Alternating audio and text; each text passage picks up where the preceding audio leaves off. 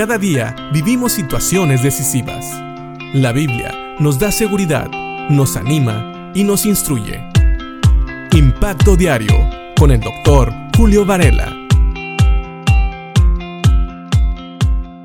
Un comentario que me hacen muy seguido es que hay muchas religiones en este mundo y la gente realmente ya no sabe qué religión seguir. Y tienen razón, no hay una religión que parezca confiable. De hecho, ¿cómo sabemos entonces qué religión seguir si no sabemos a dónde nos llevan? Si no estamos seguros de lo que prometen, si es que lo van a cumplir o no. Pero sabes, la Biblia nunca habla de una religión. La Biblia habla de una relación con Dios, una relación que fue rota por el pecado y que la única manera que Dios provee para que nosotros podamos restablecer esa comunión es el sacrificio de nuestro Señor Jesucristo. Las religiones nacen del esfuerzo humano de establecer una relación con Dios o con ciertos dioses que son falsos.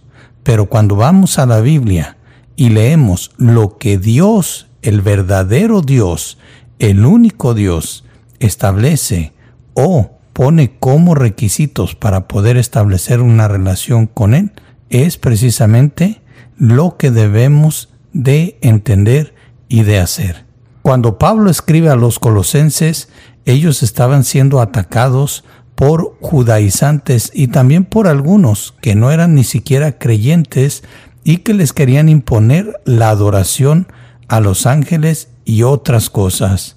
Por eso, estos eran ritos religiosos y por eso Pablo les dice en los versículos 20 y 21 del capítulo 2 de Colosenses, ustedes han muerto con Cristo y Él los ha rescatado de los poderes espirituales de este mundo. Entonces, ¿por qué siguen cumpliendo las reglas del mundo tales como no toques esto, no pruebes eso, no te acerques a aquello?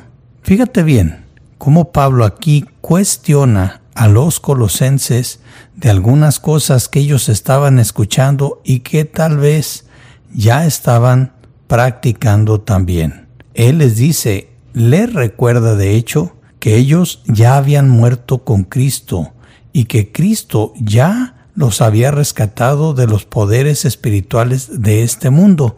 Es decir, ya no había nada más que hacer para agradar a Dios. Ellos ya habían aceptado el sacrificio de Cristo, que es lo único que agrada a Dios, lo único que restablece la comunión del hombre que acepta este sacrificio como propio y acepta a Cristo como Señor y Salvador. Y esta comunión se restablece. Entonces, ahora ya lo vimos anteriormente, no nos ve a nosotros, ve a Cristo en nosotros. Él ya no ve el pecado que había en nosotros, sino ve el sacrificio de Cristo. Por eso ya no hay más que podamos hacer para agradar todavía más a Dios, para que nuestra comunión se establezca. Por eso dice, ¿Por qué se sujetan a reglas de este mundo? ¿Por qué siguen cumpliendo esas reglas tales como no toques esto, no pruebes eso, no te acerques a aquello? Esta es una buena pregunta y también podemos contestarla nosotros. ¿Hay cosas en tu vida que tú haces para agradar más a Dios? Y no me refiero para agradarlo ahora como hijo, sino para asegurar tu salvación. ¿Sabes? Hay personas que a veces dudan de su salvación, pero quiero que recordemos algo.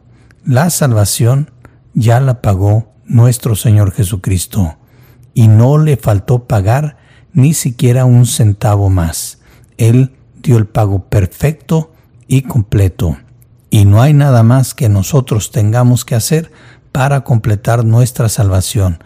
No tenemos que dejar de tocar cosas o de no comer cosas o de no acercarnos a cosas para completar nuestra salvación. Ya somos salvos en Cristo, fuimos libertados de los poderes espirituales de este mundo, de la condenación que el pecado traía.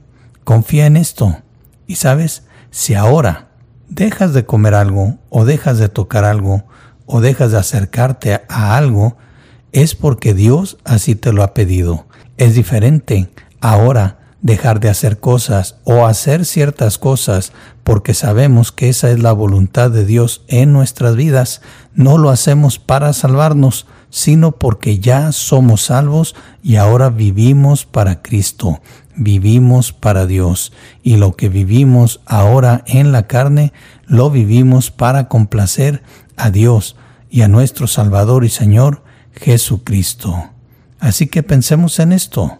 Nosotros ya morimos en Cristo y también ya estamos libertados de los poderes de este mundo.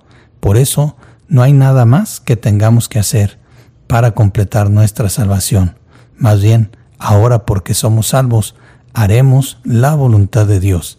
Y si eso implica dejar de tocar algo, o dejar de comer algo, o dejar de acercarnos a algo, así lo haremos para agradar a nuestro Salvador, no para ser salvos.